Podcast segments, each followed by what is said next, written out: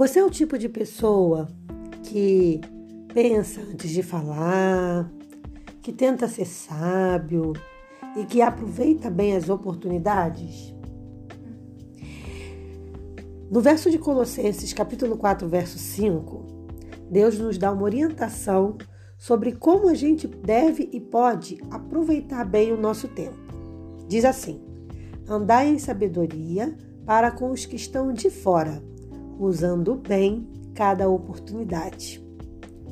Colossenses foi um livro escrito por Paulo e a gente sabe que Paulo era um grande conhecedor da palavra, era além da, da, questão cristã, religiosa, porque ele era muito estudioso, ele também era uma pessoa com conhecimento muito grande, com conhecimento secular muito grande. Então, Paulo, ele tinha um domínio muito grande da palavra, ele tinha um conhecimento muito grande de, de assuntos diversos.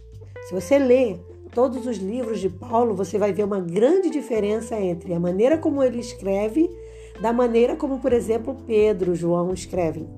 Claro que Pedro e João foram também inspirados por Deus e tem no seu linguajar simples um, uma riqueza também de conteúdo, né, de, de conhecimento para gente. Mas Paulo tem um conhecimento diferenciado e uma forma diferenciada de escrever. E esse texto é muito interessante porque ele traz uma, um ensinamento que, ao mesmo tempo em que, em que é, é, é, óbvio, vamos dizer assim, é muitas das vezes é, negligenciado. Então, Paulo ele fala sobre a caminhada cristã, sobre o se portar, sobre como a gente deve se portar, como deve ser o nosso comportamento.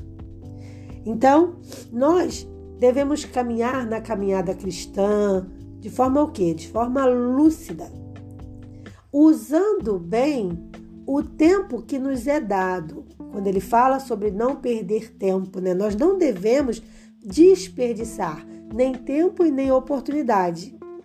Fazendo isso, Muitas pessoas que não são cristãs podem ficar curiosas a respeito da nossa fé e se perguntarem por que Fulano vive de tal forma?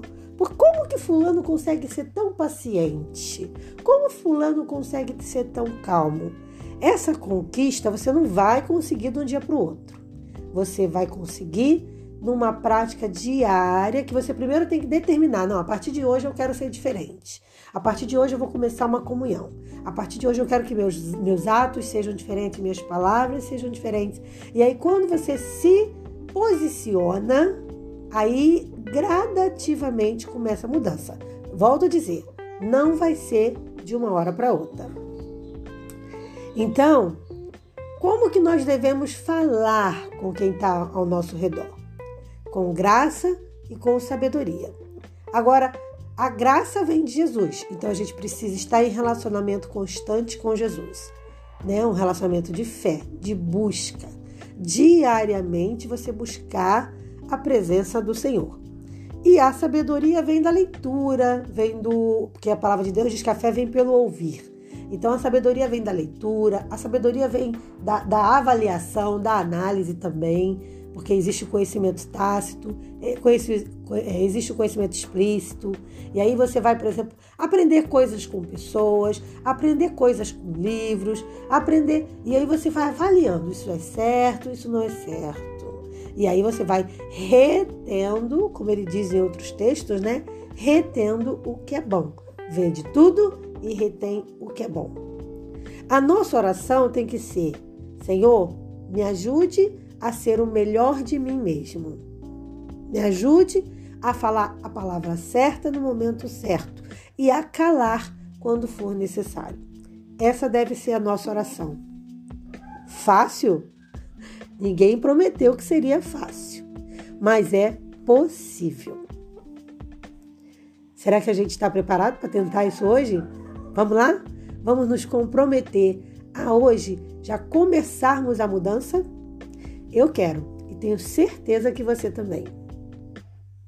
Espero você para o nosso próximo encontro. Um forte abraço. Paz.